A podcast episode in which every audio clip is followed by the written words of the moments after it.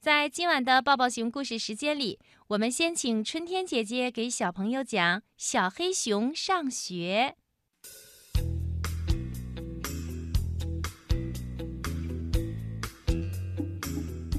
小黑熊已经六岁啦，黑熊妈妈和黑熊爸爸商量，要把小黑熊送到森林小学去上学。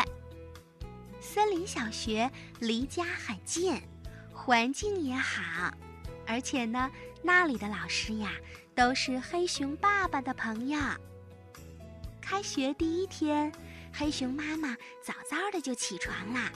做了一顿丰盛的早餐，有热牛奶，有蜂蜜馅饼，还有一盘松仁巧克力。小黑熊吃得津津有味儿，小肚子也圆鼓鼓的。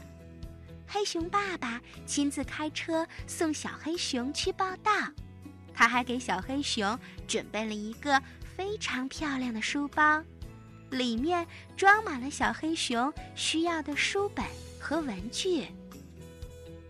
从小黑熊的家大树屋到森林小学，要经过一条宽敞的森林大道，差不多需要开半个小时的车。黑熊爸爸和黑熊妈妈带着小黑熊，提前一个小时就出发啦。可是路上的车子很多，森林里的小动物们都要上学。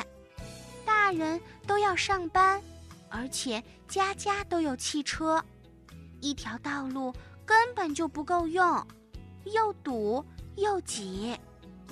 小黑熊急坏了，第一天报道就要迟到，学校的老师一定会觉得他不是一个好学生。于是他催促黑熊爸爸开快一点儿，再快一点儿。可是前面一排车都堵着呢，怎么个快法呀？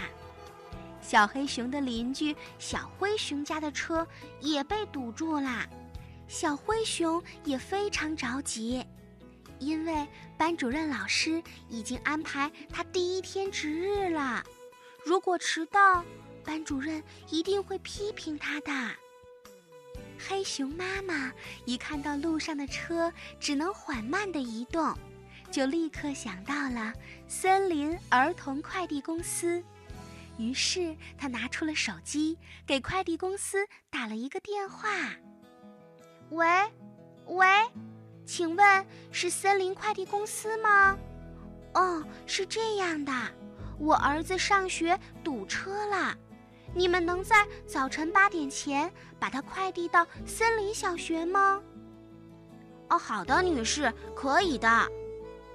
快递公司的工作人员说：“我们可以帮助您，我们呀还有直升飞机呢。”真的吗？太好啦！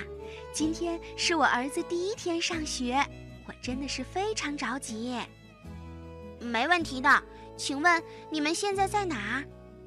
哦，我们在森林大道枫树段的拐弯处，我们开的是一辆豹纹小汽车，快点来吧。好的，请你们在那儿等一下，五分钟我们就赶到。过了一会儿，天空传来了轰隆隆的声音，小黑熊从车窗里探出头来一看，一架直升机就在他们的头顶上盘旋呢。快递公司的快递员金猴放下了一架软梯，刷刷刷，动作很麻利的就爬下来了，把小黑熊抱住，然后软梯刷刷刷的上升，他们一会儿就进了直升机。直升机的飞行员看到金猴把小黑熊抱进了飞机，一按门按钮。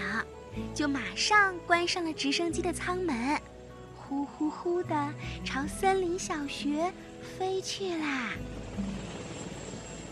黑熊妈妈和黑熊爸爸看到儿子被快递公司用直升机给送走了，心里呀别提有多高兴啦。森林大道上，很多动物都从小汽车里探出头来，一边惊奇地叫起来，一边朝着直升机挥手。他们呀都没有想到，森林快递公司竟然还能把孩子快递到学校去。